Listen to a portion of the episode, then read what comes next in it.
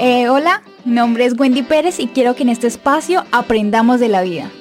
En el momento de hoy le vamos a hablar o comentar sobre eh, organizar el tiempo. Muchas veces nos preguntamos cómo hacer para organizar mi tiempo y, y poder cumplir con mis obligaciones diarias.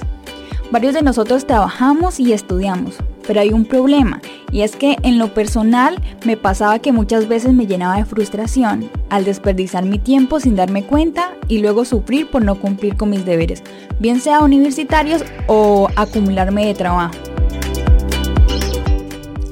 No hay nada más satisfactorio que tener la tranquilidad de cumplir con nuestros deberes, sentirnos útiles, y es que uno de los objetivos importantes de esta vida es el servir.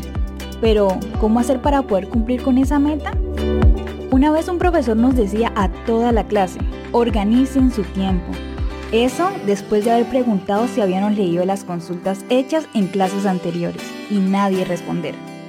Eso llegaba a mi alma y me decía a mí misma que debo en serio organizar mi tiempo.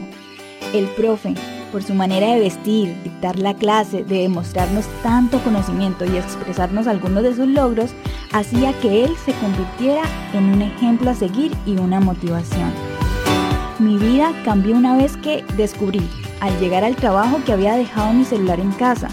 Fue una de las mejores cosas que me llegó a pasar. Al no tener esa distracción y al no tener con quién hablar en ese momento, sin darme cuenta me, me enfoqué solo en el trabajo y pude completar muchas tareas y adelantar mucho trabajo. El tiempo en ese momento se pasó volando, me sentía muy feliz por solo dar el paso de empezar y estar enfocada. Esa sensación me produjo paz y tranquilidad. Si empezamos a organizar nuestro tiempo desde ya, no se imaginan las cosas que se pueden lograr en la vida. Cada quien en su interior sabe qué cosas ha dejado de hacer por el simple hecho de procrastinar y dejar de lado eso. No saben qué día se les espera al aprovechar cada minuto de sus vidas, tantas experiencias y conocimientos por atrapar y que nos formen como personas. De niño nos decían, hagan tareas y luego salgan a jugar es una de las enseñanzas que debemos escuchar, pero de mi parte yo le agregaría que disfruten lo que hacen. El primer paso de este camino es el preguntarse, ¿qué cosas tengo por hacer?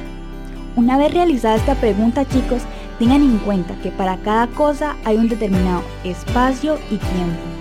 No duden en un segundo en destinar ese deber a donde pertenece y empezar. Muchas personas realizan la regla de los 5 minutos, empezar su deber por 5 minutos sin distracción y terminarlo. A esto, júntenle el disfrutar lo que hacen o cambiar a toda costa de camino. No es fácil, pero en esta vida siempre cuesta el principio de todo, hasta el principio de las primeras decisiones.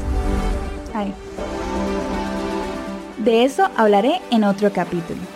Pero disfruten de esa obligación que están llevando a cabo en ese momento aquellas que se imaginan en disfrutar hasta el día lunes de la semana van empezando a forjar algo de sentido a la vida. Confío mucho en la frase que dice, si vas a hacer algo, hazlo con amor. No olviden por otro lado chicos que son muy fuertes, pero este tipo de hábitos en su vida son herramientas que ayudan. Todo esto se cierra con una palabra y es muy importante que es la disciplina. En la disciplina también hablaremos en otro capítulo.